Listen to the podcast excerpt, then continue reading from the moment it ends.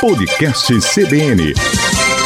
Bom dia, Maceió. Bom dia, Alagoas. Estamos começando mais um episódio do podcast Acontece em Alagoas. E hoje nós vamos tratar de gravidezes de risco, ou até mesmo inesperadas.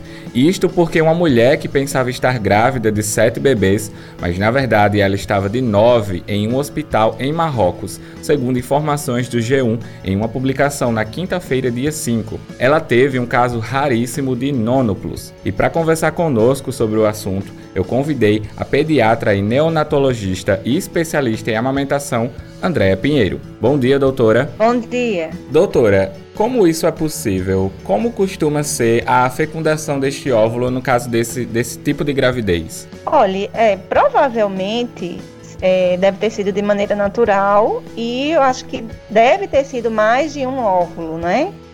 É, é um caso raro de acontecer, não é o comum, já é, já é raro você ter gêmeos, trigêmeos de maneira né? E acima disso é raríssimo. Mas é, existem casos na literatura é, desse número né, de, de fecundação. Doutora, nós sabemos que existem muitas gravidezes de risco, mas o que são essas gravidezes de risco? Quais são as características que dizem que uma mulher está tendo uma gravidez de risco? É, existem algumas situações que a gente é, é, pode levar em consideração. Fator idade, tá? Então, os extremos de idade, a mulher muito jovem ou a mulher de mais idade, é, pode representar risco para a saúde da mulher se ela tem doenças, doenças prévias, né? Então, uma doença pré-existente, se ela está gestante, mas ela é uma mulher que tem alguma doença cardíaca, alguma doença renal, reumatológica, se ela tem já alguma doença já de base e ela engravidou. Então, isso é, leva a uma gravidez de risco porque, porque ela já tem uma doença, o organismo dela já está com alguma alteração e ela vai ter que mudar toda a circulação dela, tá? A circulação sanguínea, para poder gerar, nutrir e esse bebê se desenvolver dentro dela. Então, essas mulheres a gente considera é, gravidez de risco. Doutora, como fica o corpo da mulher com a geração de tantos bebês dentro dela? Quais são as principais modificações? É, a, a, o útero vai, vai ser assim. É, o, a casinha né, daqueles bebês. Então, os bebês vão se desenvolver ali dentro. Então, já existe uma modificação no útero, a gente já vai tendo modificação também no sistema cardiovascular, tá? Então, esses, esse número de bebês podem aumentar a sobrecarga em cima do coração, né, de, de da mulher. Então, ela vai ter que ter uma, um, um fluxo sanguíneo mais, mais elevado, isso já por si só já leva a alterações é, de todo o metabolismo da mulher. É, ocorre anemia, que já é uma anemia que a gente espera, porque ela, ela vai estar. É, o organismo dela vai estar produzindo células, né, as hemácias, para o organismo da mãe e para o organismo do feto. Então já existe uma anemia nesses, nesses casos, mas num caso assim com múltiplos fetos, né, essa anemia pode ser uma anemia muito mais severa, é, existe um, uma alteração também é, de, de, pressão, né, por conta desse, desse aumento, dessa sobrecarga. Então, pode haver alteração na pressão sanguínea da mãe. É, e assim, se ela tiver é, alguma doença de base já, essa doença também pode levar a um comprometimento maior. Então, esses bebês, essas é, gravidezes múltiplas, elas geralmente é, os bebês, as mães, elas não conseguem levar até a gestação a termo, tá? Então, é, gemelar a gente consegue, trigêmeos já é mais difícil. E no caso desses, né, de múltiplos, é, num número tão grande, dificilmente se consegue uma gestação a termo né, as 40 semanas, que é o que é preconizado. E justamente eu já iria entrar nesta, neste questionamento. É possível que todos eles sobrevivam ou os bebês eles podem ter várias sequelas? É, isso assim, a gente teve um avanço muito grande, tá, na medicina fetal. A gente teve uma, um aumento muito grande também é, na parte da neonatologia, nos cuidados com esses bebês Então a gente consegue hoje, é, vamos dizer assim, dar uma qualidade de vida maior. É possível todos sobreviverem? É, mas a chance de terem complicações, de terem sequelas e alguns irem a óbito também é grande. Então, assim, a gente não pode é, afirmar, né, com certeza.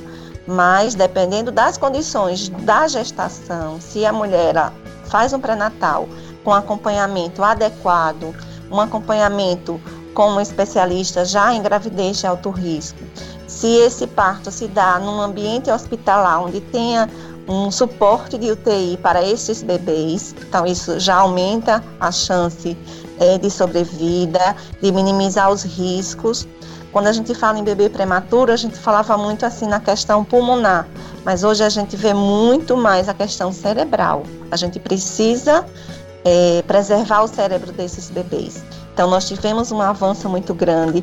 Hoje já uhum. existem medicações no mercado que favorecem a, a maturidade pulmonar do bebê dentro da barriga. Então, em algumas situações, se ela vem fazendo pré-natal em determinada época, ela já pode fazer uso dessas medicações que vai amadurecer o pulmãozinho do bebê dentro da barriga, para quando ele nascer, é, esse pulmão já ter uma, uma capacidade de funcionar sem, sem tanto, tantos riscos para os bebês. Só trazendo uma informação para os nossos ouvintes que os bebês nascidos recentemente, segundo as informações do próprio site, eles passam bem. Mas continuando o assunto, doutora, como funcionará a amamentação destes bebês? É assim, a gente consegue, tá, que mães de bebês prematuros, gemelares, elas amamentem e algumas elas conseguem até ser doadoras. Então, teoricamente, é, se a mulher for estimulada, se ela for apoiada, se ela tiver uma equipe multiprofissional para ajudar nesse momento, ela é possível que ela amamente, é, vamos dizer assim, exclusivamente dois ou três. Numa situação de nove, é, ela vai precisar realmente de, de ajuda, tá? De doação. O ideal seria que esses bebês eles tivessem o acesso ao leite materno da mãe, em primeira opção, e se não conseguir, é de leite materno pasteurizado que foi doado para um banco de leite. Então, hoje nós temos a rede brasileira de bancos de leite. Aqui em Alagoas nós temos cinco bancos de leite. É, na capital temos dois, da Maternidade Escola Santa Mônica, do Hospital Universitário. E no interior, na Santa Casa de São Miguel, é, no Hospital Regional de Arapiraca e em Palmeira dos Índios. E temos um posto de coleta na Maternidade Nossa Senhora da Guia. Então a gente é, num momento como esse, a gente faz a solicitação para as mães que estão amamentando e que podem fazer essa doação, aquelas mães que têm excesso de leite. Então, no momento desse é que a gente sente é, como é importante que esses bebês recebam o alimento que não é só alimento, porque hoje também a gente já tem o um conhecimento que o leite materno ele vai nutrir, mas ele vai ajudar o pleno desenvolvimento do organismo do bebê e principalmente a parte cerebral, como eu falei, tá? Então a gente é, preconiza é, na maternidade, às vezes a mãe nas primeiras 24 horas, uma gotinha de colostro, que é o leite da primeira semana, uma gotinha a gente coloca na cavidade oral do bebê, a gente chama de colostroterapia, que vai levar para o organismo do bebê aquelas células de defesa da mãe, para que o bebê é, ele entre em contato com as bactérias da mãe, que são bactérias benéficas, em detrimento das bactérias do hospital, que são bactérias mais, vamos dizer assim, bactérias mais agressivas. Então, isso tudo dá um equilíbrio no organismo do bebê, junto com esse leite que o bebê vai ser é, alimentado através de sonda tá? E vai forrar todo o estômago, o intestino do bebê com aquela flora benéfica, que é a flora domiciliar do ambiente domiciliar dele. Então é um universo que a gente precisa entender, que a gente precisa compreender para poder apoiar essas mulheres. Doutora, eu gostaria muito de te agradecer por aceitar o convite para participar do podcast e esclarecer essas dúvidas desse caso aí inusitado que aconteceu no Marrocos. Muito obrigado pela sua participação. Eu agradeço e realmente é um caso inusitado, mas a gente precisa estar atento porque é, perto da gente, de vez em quando, a gente é, vê casos né, de dois, de três bebês e é sempre bom a gente estar apoiando nesses momentos. Eu agradeço também pela participação. Assim, encerramos mais um episódio do Acontece em Alagoas. Para mais informações, não deixe de acessar o nosso site cbnmaceió.com.br e ficar por dentro do que acontece no estado e no Brasil. Você também pode interagir conosco através das redes sociais. É só procurar pelo CBN Maceió no Instagram. Também você pode sintonizar na 104,5 e ficar por dentro de toda a nossa programação. Eu vou ficando por aqui e eu lhe espero no próximo episódio para você ficar sabendo o que acontece em Alagoas. Até a próxima. Podcast CBN